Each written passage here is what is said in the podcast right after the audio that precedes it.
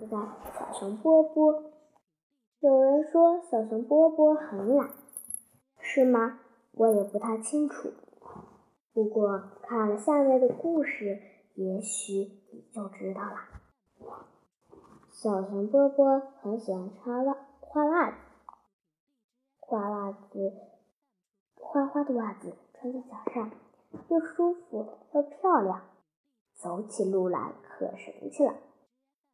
小熊波波每天都要换一双花袜子，可是他很不愿意洗袜子。小熊波波觉得洗袜子先要把袜子浸湿，再擦上肥皂，搓呀搓呀，最后再把袜子放在水里浸泡。这太麻烦了，和袜子穿在脚上总要换呢。小熊波波想了个办法，他一下买了许多袜子，换一双。就扔到底床底下，脏了就再换一双扔在床底下。就这样，小熊波波的床底下堆了一大堆脏袜子，脏袜子好臭好臭。小熊波波的小房子也变得臭臭的了，小伙伴们都不愿意来这里玩。有一天，小熊波波脱下脏袜子。可他再也找不到可以换的袜子，这下非去洗袜子不可了。小熊波波从床底下掏出一箩筐的袜子，他光着脚板来到河边洗袜子。洗呀洗呀，河边的小花小草们说：“小熊，请你以后别一下子洗这么多脏袜子，臭死了，臭死了。”洗呀洗呀，河里的小鱼、小虾和小青蛙们说：“天哪，谁洗这么多脏袜子，把河水弄得臭臭的了？”小熊波波很难为情，低着头拼命的洗袜子，被晾在小树林的细绳子上了。一双一双的花袜子迎风飘动，从。小熊波从小树林的这一头一直伸到小树林的那一头。小熊波波数一数，一共有八十只袜子，整整四十双。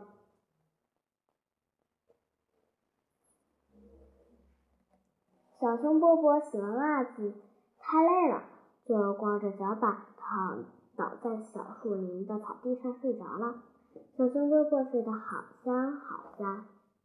这时，一只小獾路过这里，它瞧见树林上的细绳上晾着整整四十四十双花袜子，细绳下面睡着一只光脚的小熊。小獾说：“光脚的小熊有这么多的袜子干什么？他准是个卖袜子的小贩。”小欢就取走了两双袜子，留下了一包甜饼。紧接着，一只小猩猩走过这里，他看看地球上的三十八双袜子，说：“光脚的小熊有这么多袜子干什么？他一定是用袜子来换东西的。”小猩猩取走了两双袜子，留下了一堆苹果。后来，小一位小朋友来到树林里旅行，他看见细绳上有三十六双袜子，就说：“我的袜子破了。”而这只光脚的小熊有那么多袜子，让我拿走两只吧。小朋友取走了两双袜子，给小熊留下了许多汽水和果汁。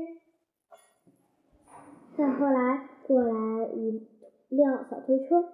一只小老鼠推着满车的胡萝卜，另一只小另一只老鼠呢，在后面拾着从车上扔下来的胡萝卜。他们看见细绳上的一串袜子，高兴极了。一只老鼠说：“这些袜子对我们来说太大了，但我们可以把它当口袋装胡萝卜。另一只老鼠说：“这个主意太好了，我再也不仅仅在后面弯腰捡萝卜了。这件事，这事可把我累坏了。”两只老鼠取下三双袜子当口袋，他们留下了一堆胡萝卜送给小熊。老鼠们想，光脚的小熊看见袜子变成了胡萝卜，一定会高兴的。老鼠们推着六口的胡萝卜走远了。这时，有一位画家来到树林里画画。他走到细绳前，看着上面挂挂着的袜子，说：“这么多的花袜子，光脚的小熊在这里开袜子展览会吧？这上面的两双袜子特别好看，很有艺术气息，给我做收藏品吧。”画家取走了两双袜子，但给他给小熊留下了一幅油画，上面画着一只光脚的小熊躺在草地上打呼噜。当小熊波波懒懒地睁开眼睛的时候，太阳已经落山了。